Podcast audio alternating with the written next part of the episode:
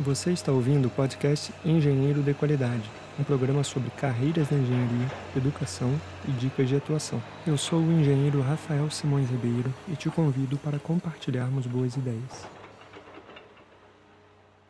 Olá pessoal, esse é o episódio 2 e o primeiro episódio de entrevista, né, em que vamos falar sobre carreiras da engenharia principalmente. É, nesse episódio eu conversei com o engenheiro Felipe Simões Ribeiro, meu irmão, né? Ele trabalha na, na, Petrobras e atualmente trabalha embarcado, né? o que ele chama de offshore. Eu espero que vocês gostem da nossa conversa e aproveitem para seguir o canal. Marquem o sininho, marquem as estrelinhas, marquem, dê o like, depende do canal de onde você esteja, né? Ajude a gente a crescer, ajude a gente a passar essa mensagem para mais pessoas. Bom, Felipe, primeiro eu queria te agradecer pela tua disponibilidade, né, de estar aqui conosco. Para mim é um prazer, né, porque além de você ser meu irmão, é, você é um profissional muito bom, né, e também referência na sua área. Então eu queria que você falasse um pouquinho, né, uma autoapresentação tua, para que os nossos ouvintes aqui é, soubessem quem é você e, enfim, um pouco da tua trajetória até aqui. Ah, poxa, Rafa, primeiro lugar, antes de falar de autoapresentação, né, eu queria te agradecer a oportunidade de poder estar falando contigo. Eu acho muito legal essa iniciativa, né, sua. Acho perfeito isso. É muito bom poder falar e deixar assim um registro, né, sobre a nossa profissão. Ambos somos engenheiros, né? Acho super. É. Vou falar um pouquinho sobre mim aqui, então, ao seu público, né? Eu sou técnico em mecânica, fiz Cefet lá no passado. É, depois eu me formei em engenheiro mecânico. Eu fiz pós-graduação em engenharia de segurança do trabalho e especialização em petróleo e energias, tá? Eu tenho 18 anos de experiência na área de construção e montagem offshore, sendo que desses 18 anos, o finalzinho agora, esses últimos seis meses, são na área de comissionamento offshore. Eu sou casado, tenho duas filhas, e, como eu já falei, né, nesse último período aqui da minha vida, eu tenho trabalhado no regime offshore, que é uma coisa totalmente diferente para mim. Que é um regime em plataforma, né? Só para a gente Isso, esclarecer. É, o regime tá de embarcado. Para quem estiver nos ouvindo aí, né, é o vulgo regime de embarcado. Exatamente. Então, Felipe, você falou que está há 18 anos já, né? Só para esclarecer também, você está 18 anos na Petrobras. Isso, uh... funcionário da Petrobras concursado. Exatamente. E daí eu queria que você falasse um pouco, Felipe, é, o que, que te levou para essa carreira? O que, que você, o que, que fez você entrar na Petrobras, né? Conta um pouquinho essa história para gente. É bem interessante isso.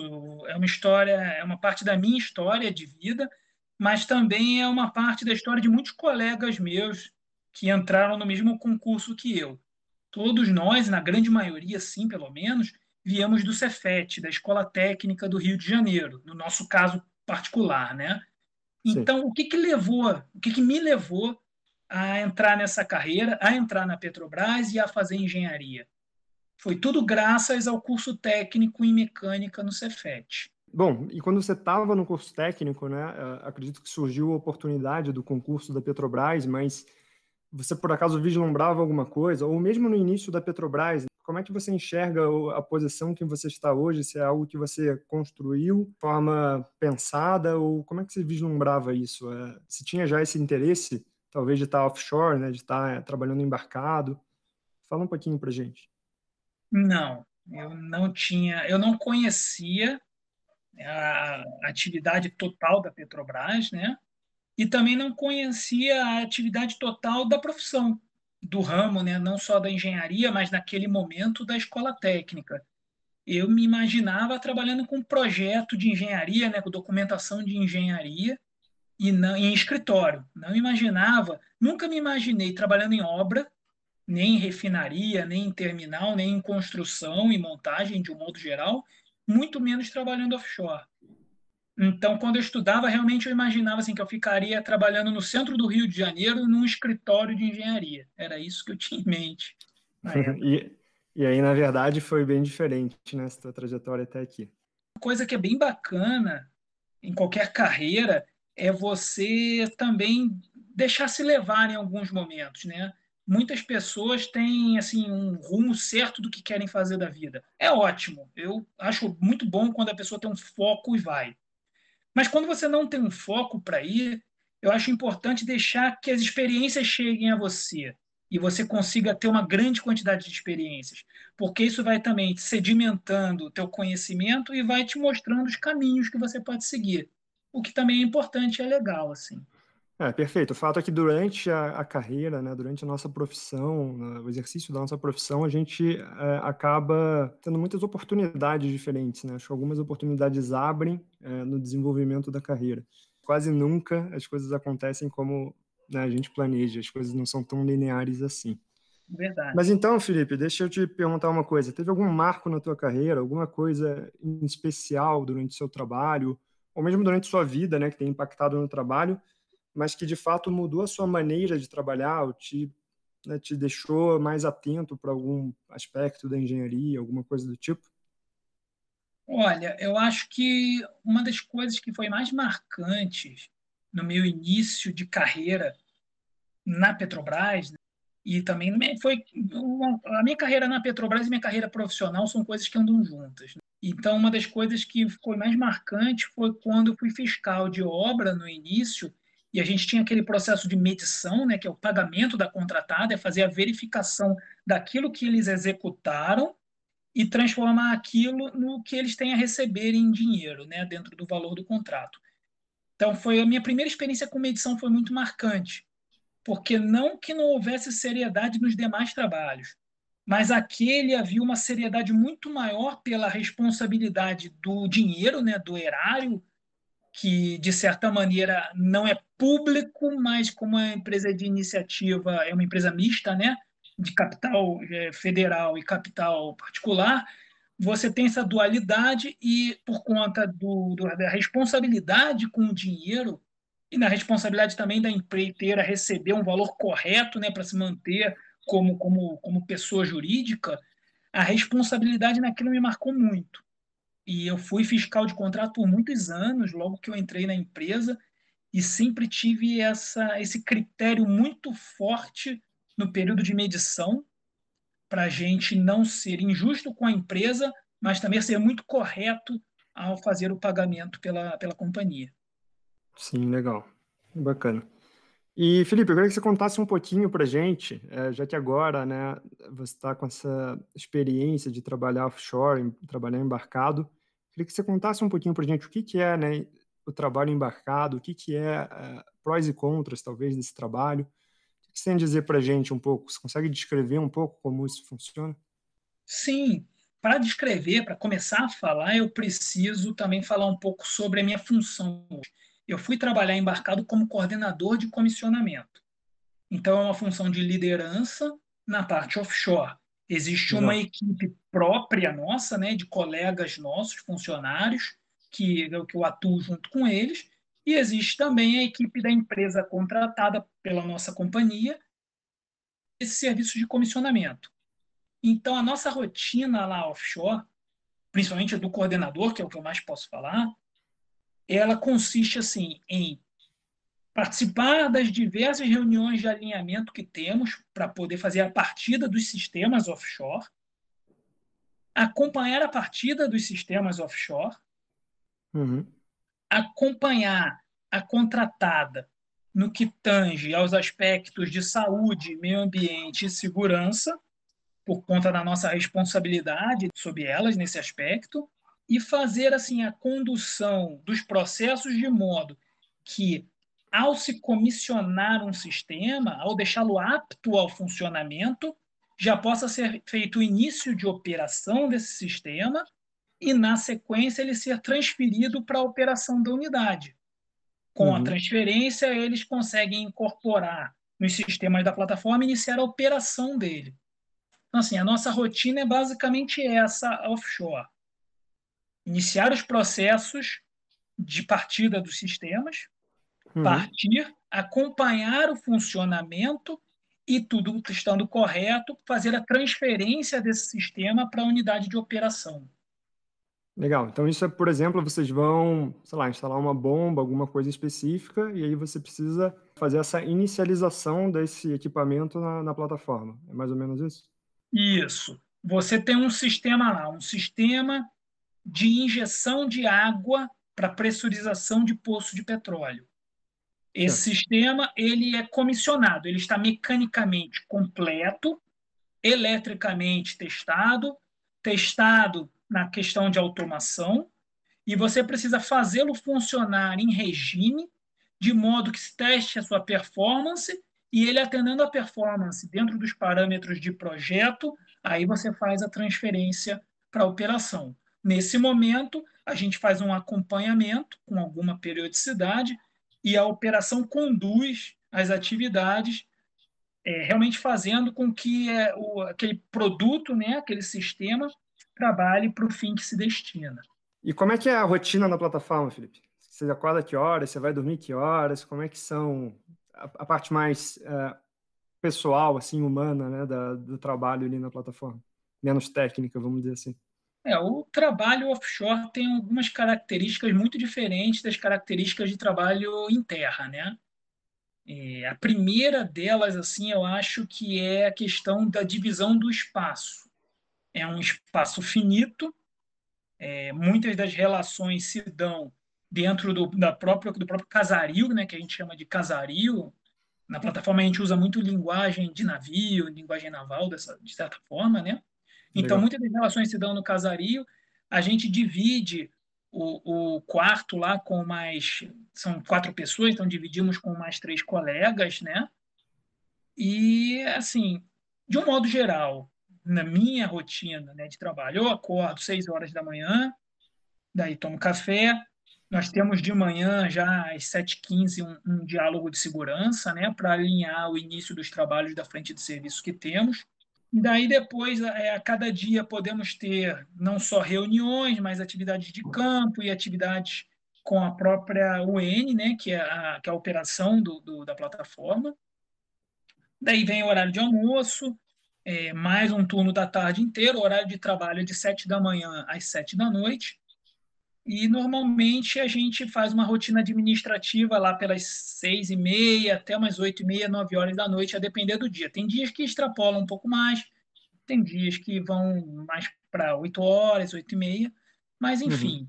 é uma rotina um pouco mais longa do que a rotina de escritório, mas são 14 dias nessa, nessa rotina, né? E depois a gente tem a folga, como preconiza nosso acordo coletivo. Uhum. É, bacana, que daí são uns 21 dias em casa, né? É, para a questão do acordo coletivo do, da Petrobras, são 14 por 21, 21 dias de folga. O, a CLT é 14 por 14. Legal. É, só para a gente esclarecer aqui, né? Eu também não tenho certeza dessas informações, mas existe a, existe a Petrobras que faz essas explorações de poços de petróleo, mas existem também empresas privadas, certo? Existe. Que atuam aqui no Brasil, né? Existe, existe. A Shell atua no Brasil, a Repsol atua no Brasil, a Total atua no Brasil, a Total é francesa, né? Francesa. Uhum. A... Existem empresas brasileiras que atuam também, a PetroRio uhum. é uma PetroRio. que atua é, na parte offshore, a PetroSynergy atua na parte onshore, ainda tem poços de petróleo em terra, né? Na Bahia, no Nordeste, no modo geral. Então, Legal. Então, existe uma série de empresas mas a, a, Petrobras é o principal player por deter o conhecimento de exploração e produção em águas profundas e ultraprofundas, que é uma Legal. característica do nosso, do nosso, da nossa bacia, né? A gente tem petróleo em terra, mas num volume muito menor se comparado ao volume de petróleo em mar. E a empresa, desde a década de 80, trabalha com essa, com essa atuação offshore, de fato, né? Uhum. É, esse geralmente era conhecido pelo nosso orgulho aqui da Petrobras, né? Porque poucas empresas têm essa competência, né? É, de, de, fato, de águas ultraprofundas. No Legal. mundo, a água ultraprofundas, a Petrobras é a referência né, mundial. Na tua opinião, o que, que um engenheiro, de modo geral, precisa, então, para atuar nessa tua área ali dentro da Petrobras? Com que você atua atualmente? É, eu diria o seguinte, Rafa, é, um engenheiro, ele precisa para poder atuar nessa parte offshore, não vamos falar de empresa, né? Vamos tirar a questão da empresa, porque a Petrobras tem que ter concurso. Sim. Mas tem outras empresas, outros players aí, né? A Modec é uma empresa que, que a, ela opera a plataforma, a SBM é uma empresa que opera a plataforma, fora as demais, né? Shell, Total. É, o que, que é necessário? Primeiro, é necessário ter os conhecimentos acadêmicos que que são os conhecimentos convencionais que o engenheiro precisa ter. Mas o que, que diferencia, então? Ah, o que, que ele precisa ter para poder trabalhar nessa área? Primeiro, na minha opinião, uma força de vontade muito grande para atuar nessa área, porque uhum. não é uma vida convencional. Né? E eu acho que tem uma certa disciplina pessoal também para poder suportar é, as atividades offshore. É, existe uma pressão grande né, no trabalho, você tem que ter um bom planejamento para se trabalhar, então você tem que ter uma certa disciplina. Você precisando de algo, precisa comprar alguma coisa, você não tem uma loja do lado ali, né? Você sim, tem sim. 200 quilômetros para chegar em terra, para chegar na primeira loja. Então, assim, é, o engenheiro necessita ter o conhecimento convencional acadêmico, muita força de vontade e disciplina. Legal. Bom, e falando então, Felipe, nesses critérios uh, de acadêmicos, né? Você falou de academia, o que, que você acha que, que é o papel da universidade, então, para formar um engenheiro que atue uh, na Petrobras especificamente, ou né, numa plataforma de, de petróleo, de exploração de petróleo?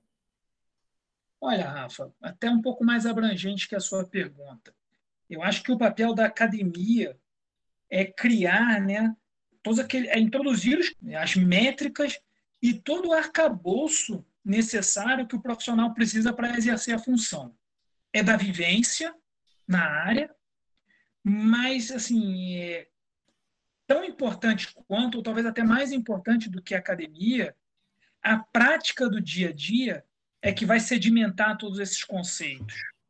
Então, assim, eu, eu particularmente sou um entusiasta da formação acadêmica. Eu acho que ah, o estudo ele tem que ser contínuo. Eu, eu fiz escola técnica, eu me graduei em engenharia mecânica, me especializei em segurança do trabalho, em petróleo, tenho vontade de fazer mestrado, conseguir encaixar na agenda, e eu acho que a gente tem que continuar estudando sempre.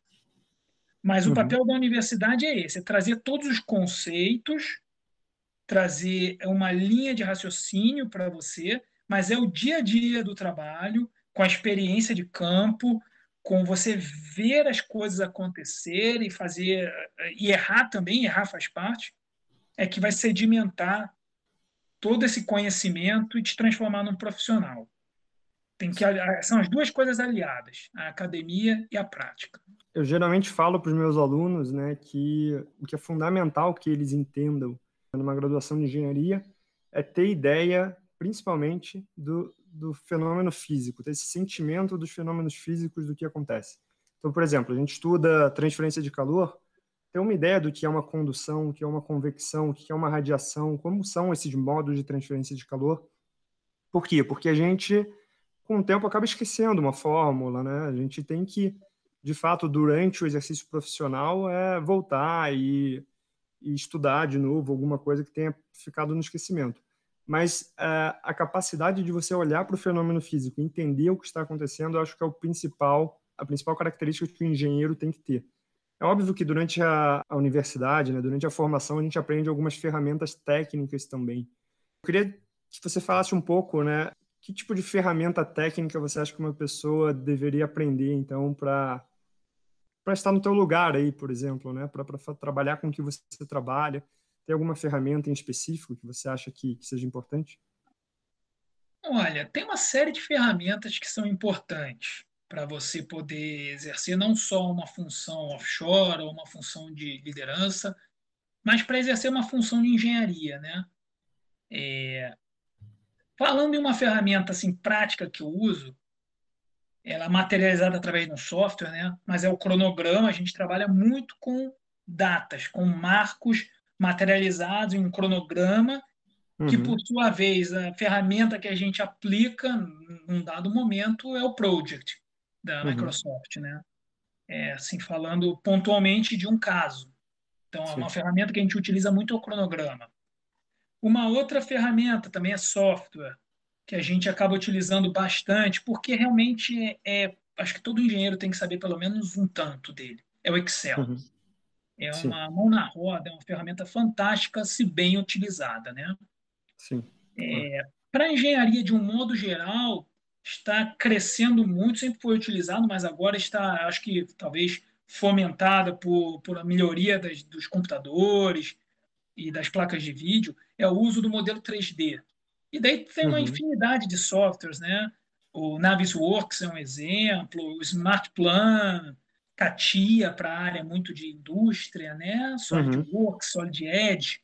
Mas um Sim. software gráfico é muito importante também a pessoa conhecer. Uhum. Porque hoje, vou dar um exemplo assim bem simples. Uma plataforma tem uma infinidade de instrumentos. Se você precisa uhum. chegar num instrumento lá, num medidor de pressão, só pelo tagzinho dele, só pelo número dele, se você for procurar, poxa, isso pode te tomar um tempo gigantesco. Você joga Sim. o tagzinho no modelo 3D, vê onde é que é, vai direto nele e consegue ganhar tempo com isso. Isso é importante.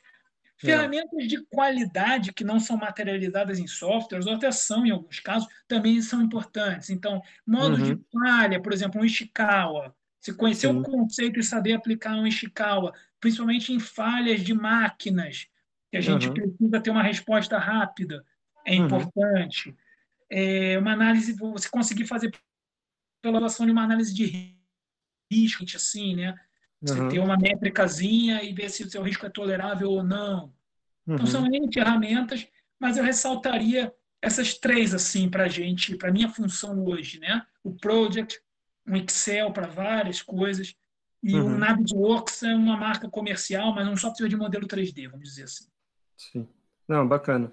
Bom, o Excel e o Project acho que são muito difundidos, né? Acho que praticamente todas as empresas, ou todas as grandes empresas, pelo menos, é, utilizam esses softwares. É, bom, Excel com certeza, né? Todo mundo utiliza. Uhum.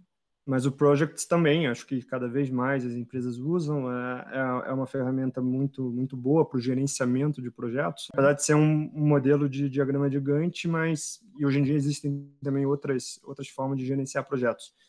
Mas concordo contigo também, né? Eu acho que é fundamental o engenheiro, daí principalmente, né, os engenheiros mecânicos, engenheiros talvez de produção também, mas ter um conhecimento básico em CAD, né, para, assim, por mais que você não seja o projetista, mas que você consiga pelo menos né, saber o fundamental para abrir uma peça, para abrir uma, uma montagem, conseguir é, enxergar o que está acontecendo, né? De fato é muito útil e algo recente, né, das últimas décadas aqui que foi se popularizando.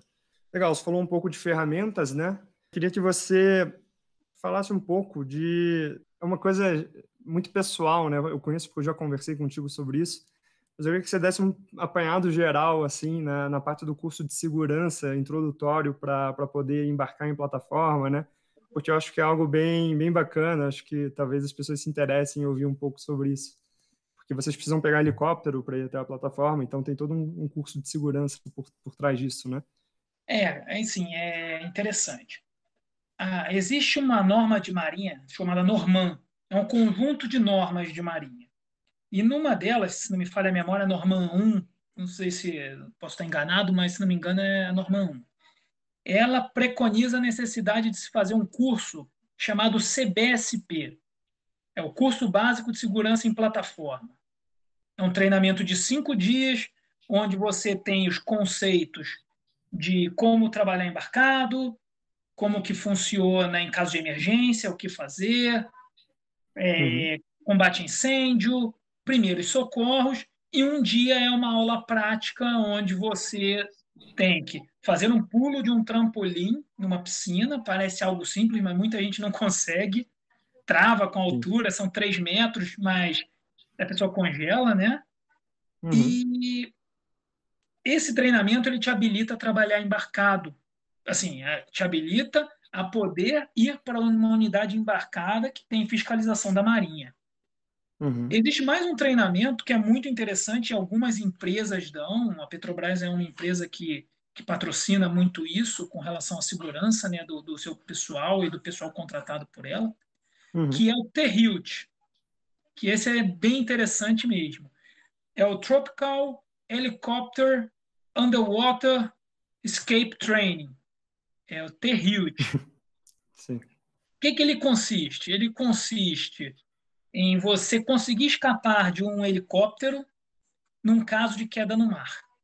Então, ele uhum. é um uhum. treinamento simulado, você vai numa cabinezinha que simula uma cabine de helicóptero e você tem que conseguir, quando aquela cabine afunda, alijar, né? tirar a janela, que elas são uhum. alijáveis, elas saem com uma pancada, soltar o seu cinto de segurança e escapar. E somente quando tiver fora do helicóptero, já na, na linha da água, que você infla o teu colete.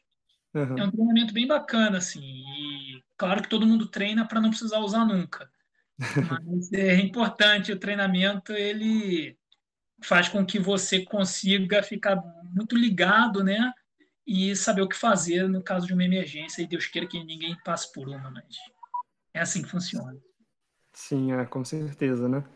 Acho que isso é uma é algo que as empresas de fato têm que prover, né? Até muitas vezes é regido por normas, né? Só que é óbvio que isso é uma segurança a mais para o próprio funcionário, né? Afinal de contas, como você mesmo falou, é, para quem vai trabalhar, trabalhar em plataforma, você precisa se adaptar a esse estilo de vida e você também faz muitas concessões em prol da empresa. Então, nada mais justo que a empresa né, promova essa, essa questão de segurança em alto nível e, enfim, que tem relações com treinamentos e também com a operação do dia a dia da plataforma, certo? Bom, Felipe, a gente já está chegando para o final mesmo. É, eu queria que você falasse agora, assim, é um momento cultural aqui né, da, da, da, entrevista, que eu queria saber de você se você tem alguma recomendação de livro, talvez de algum filme, enfim, que tenha marcado você de alguma forma, né, a tua trajetória, algo que, que para você faça sentido indicar para os outros também, como, como uma difusão de conhecimento. Olha, eu poderia citar aqui alguns livros dos que eu li, assim, que eu acho muito bacana, é, alguns livros de literatura convencional, outros livros focados para relações humanas, mas eu acho que que talvez tenha feito algum sentido muito maior no que diz respeito à, à estratégia profissional é a Arte uhum. da Guerra. É um livro muito antigo, né, do general Sun Tzu, um livro uhum. chinês, mas que ele tem tudo a ver com administração e com liderança de pessoas. Eu acho Sim. esse livro todo mundo tem que ler. E um Sim. filme que eu acho interessante, que também tem algo a ver com liderança, é o Fomos Heróis. É um livro, é um filme que o estrelado pelo Mel Gibson, uhum. que conta a história de uma incursão de uma tropa americana no Vietnã. E tem alguns pontos assim bem marcante de um filme americano, né? O filme americano ele mostra, ele tem assim aquela questão do patriotismo e como o americano se porta, né? Mas que também é interessante de se conhecer, é, que ele fala, ele é um tenente coronel e quando ele vai fazer o, o, o treinamento da equipe dele, ele fala: eu serei o primeiro a desembarcar no campo de batalha e o último a tirar o pé do campo de batalha. E o filme mostra bem isso num zoom, assim, quando ele vai desembarcar, ele pé dele é o primeiro pé a tocar no chão saindo do helicóptero, uhum. e na hora uhum. de ir embora é o último pé a soltar o chão quando o helicóptero decola. É um livro, Legal. é um filme interessante também. Né? Vale a pena para quem gosta de temática de guerra e de liderança. É um uhum. livro bacana. É legal, é legal que fica como uma referência também, né, de quando a pessoa se compromete com a causa, né? Acho que é esse o, caso do filme também.